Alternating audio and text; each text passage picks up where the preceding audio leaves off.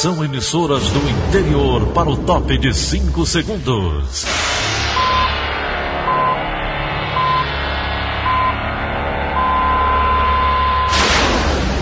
A Verdinha leva o som cada vez mais longe. Rádio Sul Cearense de Brejo Santo, Cristal de Quixeramobim, Iracema de Ipu, Jornal Centro-Sul de Iguatu, Macambira de Poeiras, Tabajara de São Benedito, Oroz FM, Pioneira de Forquilha, Itataia de Santa Quitéria, União de Camocim, Educadora do Cariri do Crato, Líder FM de Itapipoca, Aquarela FM de Miraíma, Liberdade de Itarema, Carinhosa de Acopiara, Sertão Central de Senador Pompeu, Vale do Salgado de Lavras da Mangabeira, Vale FM de Nova Russas.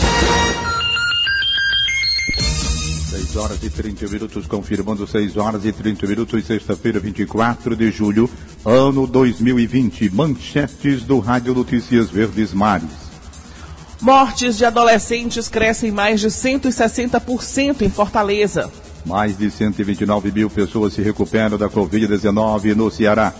Estado distribui 2 milhões de equipamentos de proteção individual. Ceará e Fortaleza voltam a campo amanhã pela Copa do Nordeste. Essas e outras notícias a partir de agora. CYH 589.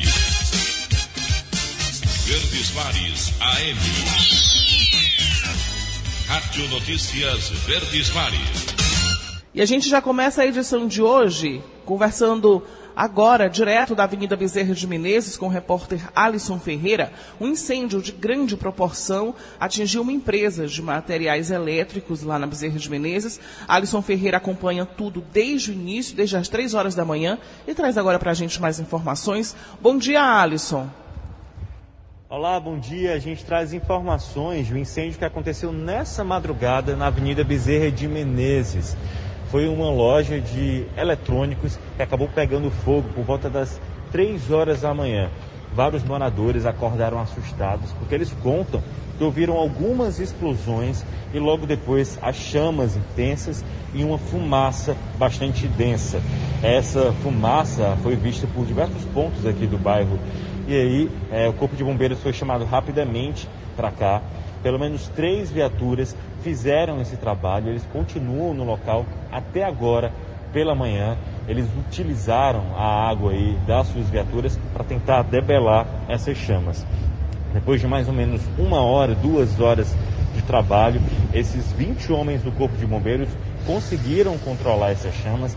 E aí eu conversei com o capitão que está à frente realmente dessa operação e ele disse que ninguém saiu ferido, pode ser considerado um incêndio de médias proporções, porque atingiu apenas a parte superior, uma espécie de galpão onde ficam armazenados alguns equipamentos eletrônicos.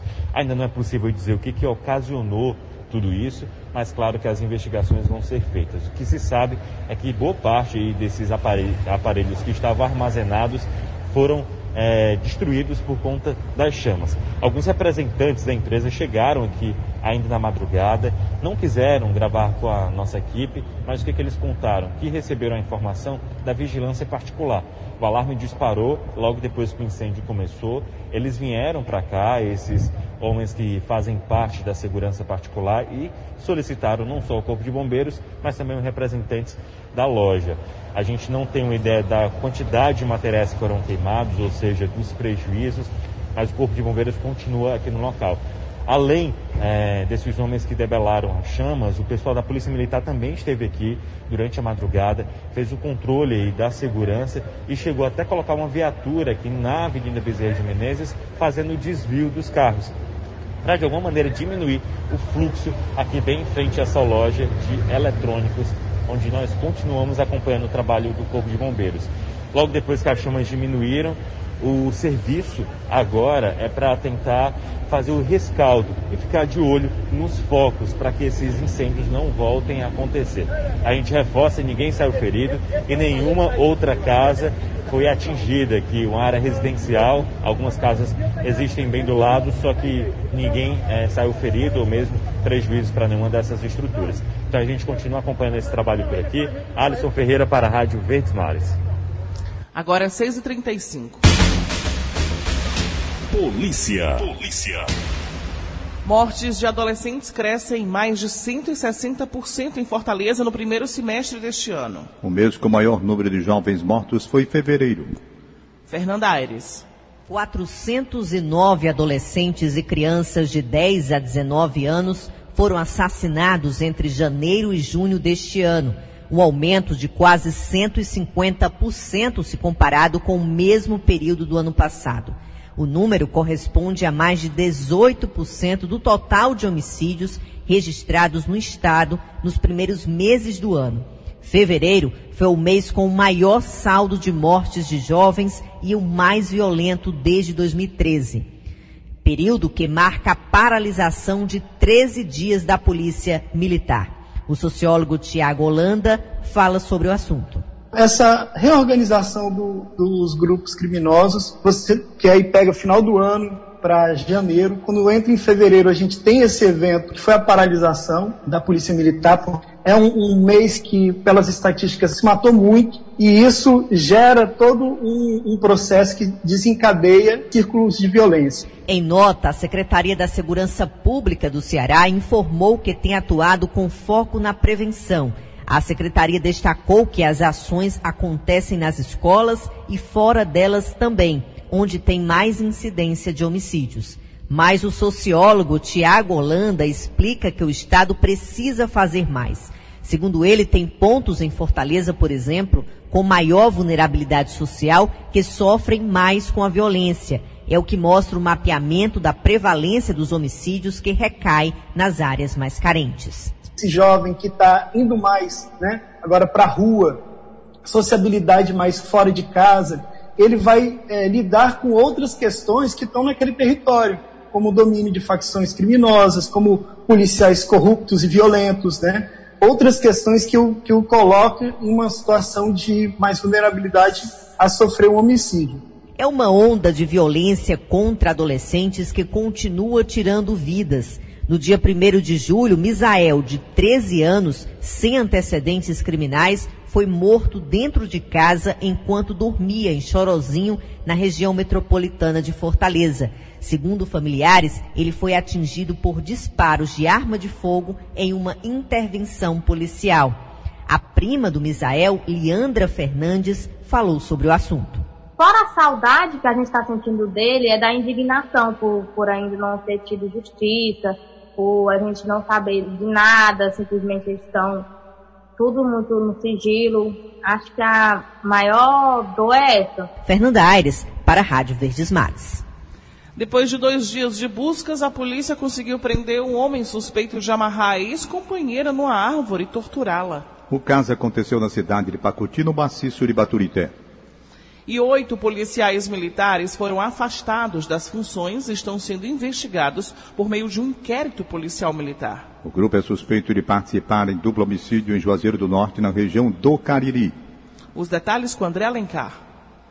Dois jovens teriam sido mortos por engano em Juazeiro do Norte durante diligências de policiais militares. Os PMs buscavam encontrar os autores do latrocínio do subtenente do BOP, Francisco Augusto da Silva, morto no dia 5 de junho quando saía de casa em Fortaleza.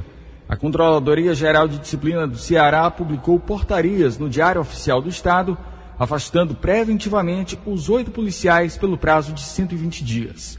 Seis deles estão respondendo a processos administrativos, disciplinar e os outros dois a um conselho de justificação. De acordo com a publicação no Diário Oficial, uma investigação apontou que os PMs invadiram uma residência no dia 29 de junho em Juazeiro do Norte e assassinaram a tiros Francisco Wesley Vieira da Silva e David de Lima da Silva.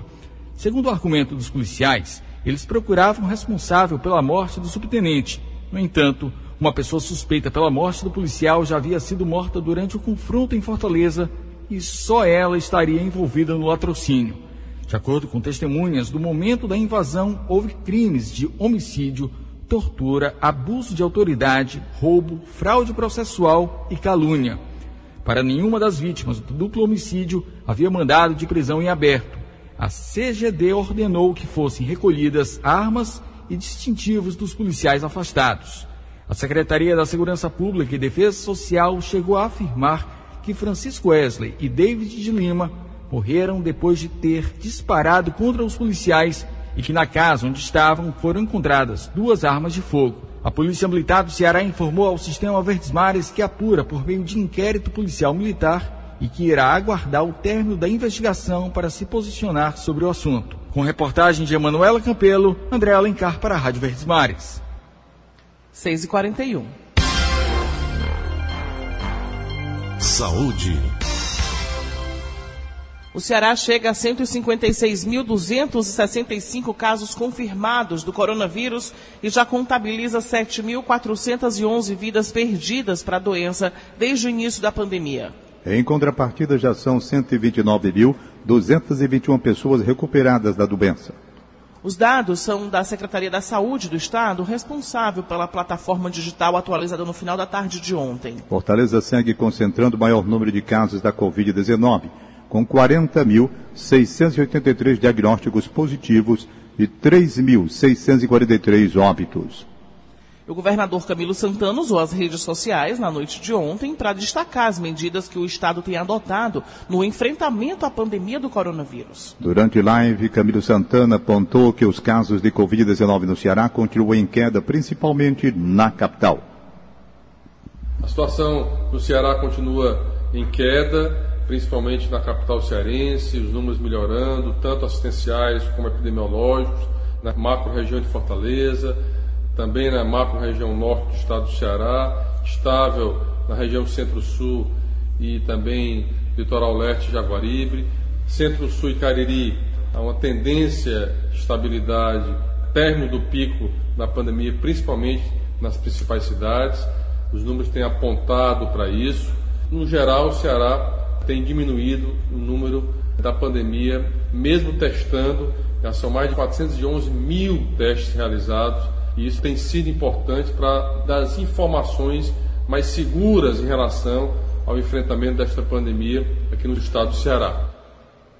O governador também falou sobre o início da distribuição de 2 milhões de equipamentos de proteção individual para os profissionais da saúde. Essa semana nós iniciamos a distribuição de cerca de 2 milhões de itens de equipamento de proteção individual. Essa é a segunda remessa que nós fazemos para os municípios cearenses, para que os profissionais de saúde possam estar preparados e equipados para o enfrentamento desta pandemia. São máscaras, luvas, enfim, todos os equipamentos de proteção individual necessários para o trabalho dos profissionais de saúde. Parabenizar pelo trabalho que todos os profissionais de saúde têm feito durante essa pandemia, tanto profissionais públicos, municipais, estaduais, como privados do estado do Ceará.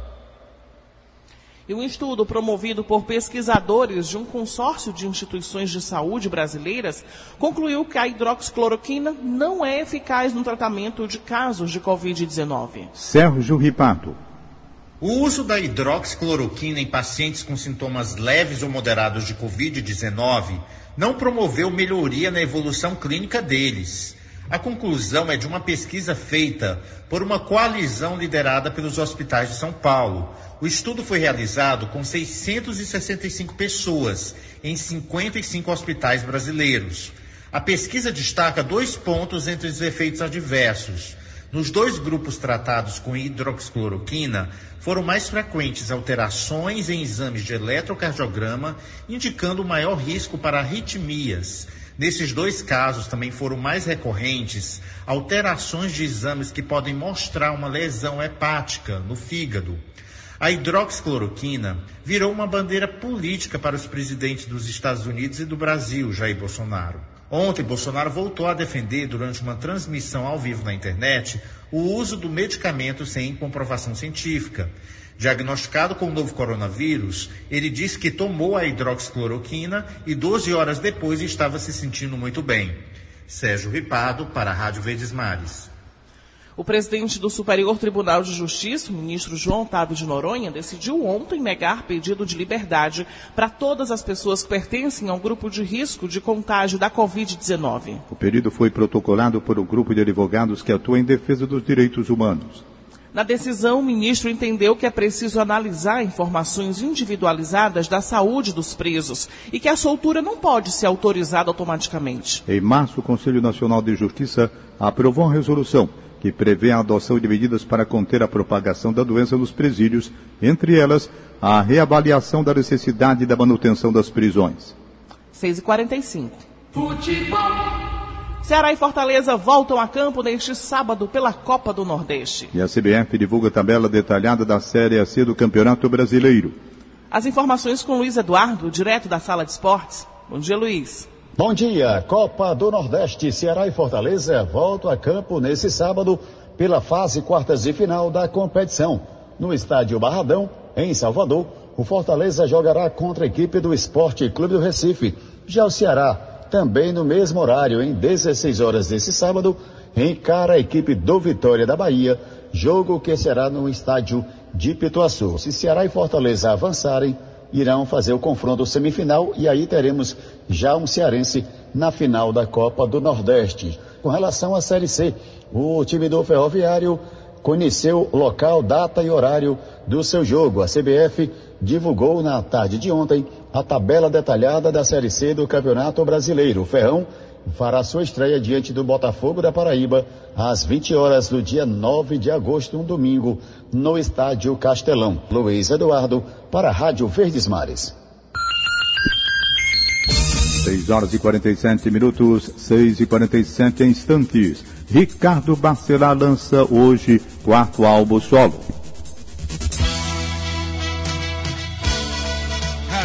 Notícia Verdes Mares. 6 e 48 Política. A Assembleia Legislativa do Ceará retoma as atividades presenciais com medidas sanitárias para garantir a segurança de deputados, servidores da imprensa. Repórter Letícia Lima. Totens de álcool em gel, aferição da temperatura e distribuição de máscaras. Foi assim que a Assembleia Legislativa retomou parte das atividades presenciais nesta quinta-feira. Mais de mil testes rápidos de Covid-19 foram feitos nos deputados, servidores e profissionais da imprensa. Vários parlamentares participaram da primeira sessão no plenário, outros pela internet. Segundo o presidente da Casa, deputado José Sarto, do PDT, esse modelo híbrido deve durar até agosto. A próxima sessão será uma vez por semana, presencialmente, de modelo híbrido, próximo dia 30. E a primeira semana de agosto a gente já tem condições de avaliar se faremos apenas presencialmente. Como de praxe, nas sessões de quinta-feira, o dia também foi de votação. Os deputados aprovaram o cancelamento do recesso parlamentar de julho, que estava marcado entre os dias 18 e 31 deste mês. Eles também reconheceram o estado de calamidade pública no município de Aquiraz por causa da pandemia da Covid-19. Agora, 173 dos 184 municípios cearenses estão nessa situação. Outro assunto que voltou a ser discutido com a retomada das atividades presenciais foi o concurso público da Assembleia Legislativa. Ele estava marcado para este mês, mas acabou sendo adiado por causa da pandemia. O presidente da Assembleia garantiu que o concurso vai ser realizado ainda neste ano. Imagine você aplicar uma prova simultânea para 30 mil pessoas de maneira que garanta que não haja cola, né, de maneira que garanta a segurança do resultado. Então, Há uma logística toda por trás disso, mas certamente eu pedi, eu dei uma data, uma data limite para a empresa para ver se ela corria e a gente consegue realizar a prova do concurso público até outubro. Letícia Lima para a Rádio Verdes Mares. E a aprovação de decretos de calamidade pública em vários municípios cearenses é o tema do comentário de William Santos. Olá, bom dia a você que nos ouve na Verdinha. Do início da pandemia do novo coronavírus até agora, o Ceará já tem 174 dos seus 184 municípios em estado de calamidade pública. Ontem, na retomada das sessões presenciais da Assembleia, os deputados reconheceram a medida decretada desta vez pela Prefeitura de Aquiraz. Na prática, essa providência desobriga gestores públicos de cumprirem restrições e prazos que são estabelecidos pela Lei de Responsabilidade Fiscal. Portanto, em meio a uma crise sanitária como essa, ela chegou inclusive a ser recomendada por instituições que são ligadas à pauta municipalista. Mas, embora a justificativa seja legítima nesse período, é preciso que os efeitos dos decretos sejam colocados em prática com transparência. No interior, em especial, ainda há muito que avançar nisso. William Santos para a Rádio Verdes Mares. O Senado aprovou ontem a medida provisória que desobriga creches, escolas e instituições de ensino superior a cumprirem em 2020 o mínimo de dias letivos previstos em lei. O texto editado pelo governo em razão da pandemia do novo coronavírus já havia sido aprovado pela Câmara com mudanças. Com a aprovação no Senado por 73 votos a zero, a medida retorna ao presidente Jair Bolsonaro, que pode sancionar ou vetar as alterações. A regra geral estabelecida pelo Ministério da Educação prevê mínimo de 200 dias letivos para a educação básica e as instituições de ensino superior. O presidente da Câmara dos Deputados volta a defender que o governo federal encaminhe a proposta de emenda à Constituição, a PEC, sobre a reforma administrativa ainda neste ano. Alessandra Castro.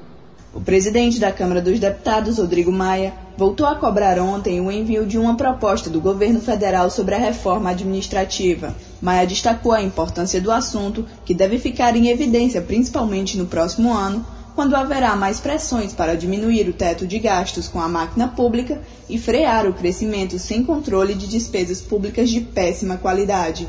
Ele disse que se a proposta for enviada somente no ano que vem, ela corre o risco de não ser votada.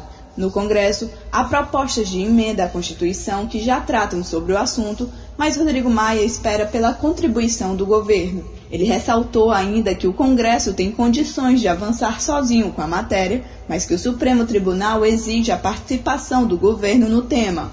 As informações completas sobre o assunto você confere no site do Diário do Nordeste. Alessandra Castro para a Rádio Verdes Mares.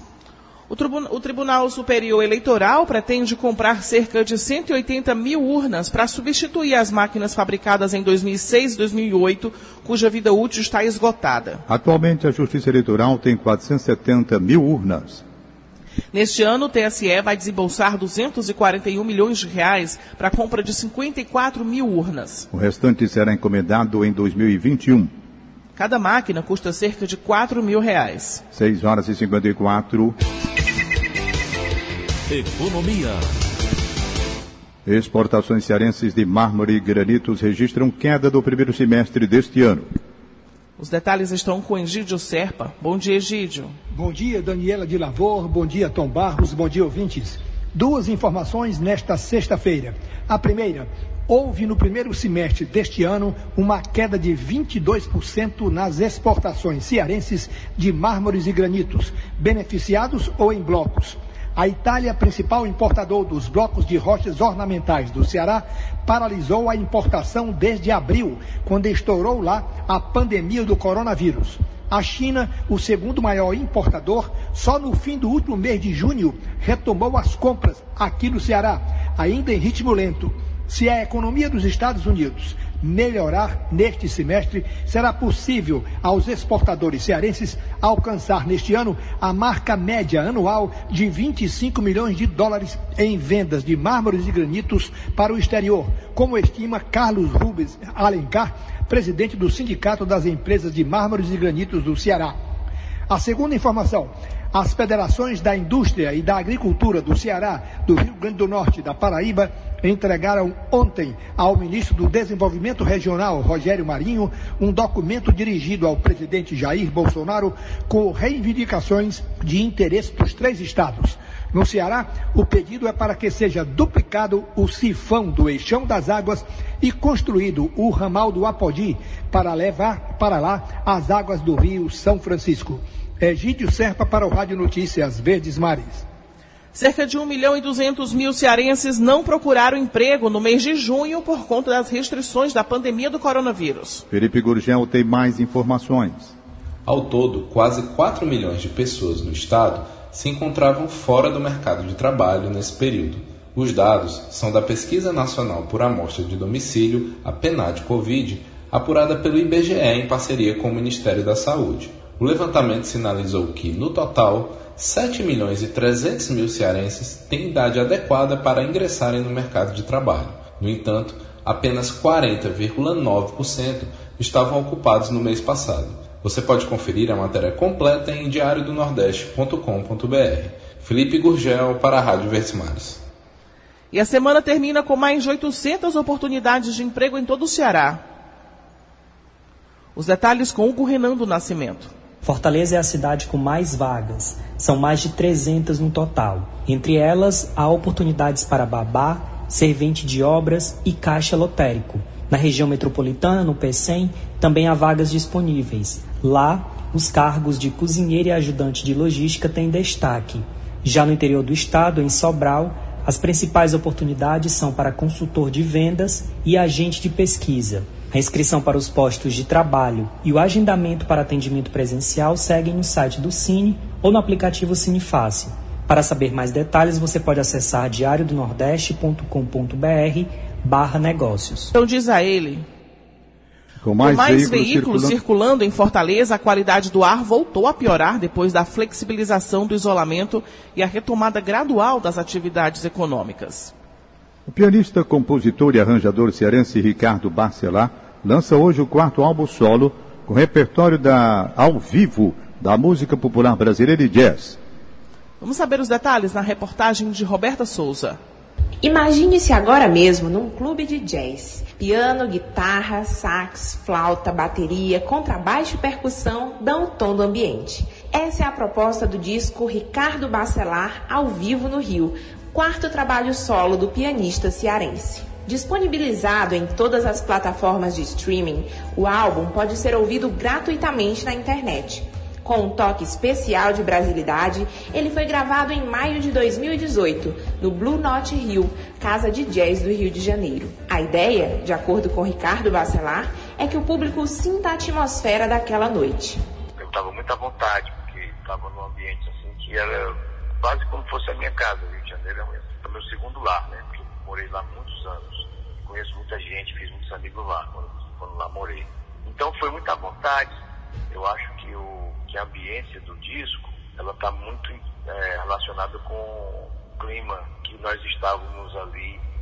Na gravação deste disco ao vivo, o cearense foi acompanhado pelos músicos cariocas João Castilho, Danilo Sina, Renato Endrigo, Alexandre Catatal e André Siqueira. O repertório traz um recorte de trabalhos anteriores de Ricardo Bacelar, com canções autorais, mas também de compositores como Tom Jobim, Vinícius de Moraes, Heitor Villa-Lobos e Gilberto Gil. peguei o repertório do Sebastião da- das músicas que eu achava eram mais apropriadas e também eh, toquei algumas músicas do álbum antigo do Concerto para Moviola. Então esse disco ele tem cinco músicas de um disco e quatro músicas do outro, né? Um, um disco de nove faixas. Ao longo das próximas semanas, o público vai poder acompanhar vídeos de algumas músicas presentes no novo disco. Os clipes serão disponibilizados todas as quintas-feiras no canal oficial do pianista no YouTube. Essa é mais uma estratégia de Ricardo Bacelar para propor uma experiência virtual completa e aconchegante durante o isolamento social. Ela traduz certos sentimentos que as palavras não conseguem alcançar, né? Por mais que as palavras elas possam ser subjetivas extremo, mas a música ela vai muito além, né? O som vai além, tem coisas que não tem nem que você não tem nem como explicar com as palavras. Roberta Souza para a Rádio Verdes Mares. Sete horas. Acabamos de apresentar o Rádio Notícias Verdes Mares. Redatores Roberto Carlos Nascimento e Elone Pomuceno. Áudio Augusto Assunção. Contra a regra Línia Mariano. Editora de núcleo Liana Ribeiro, diretor de jornalismo Delfonso Rodrigues. Outras informações acesse verdinha.verdesmares.com.br. Em meu nome, Daniela de Lavor e de Tom Barros, tenham todos um excelente dia. De segunda a sábado, seis e meia da manhã. Rádio Notícias Verdes Mares.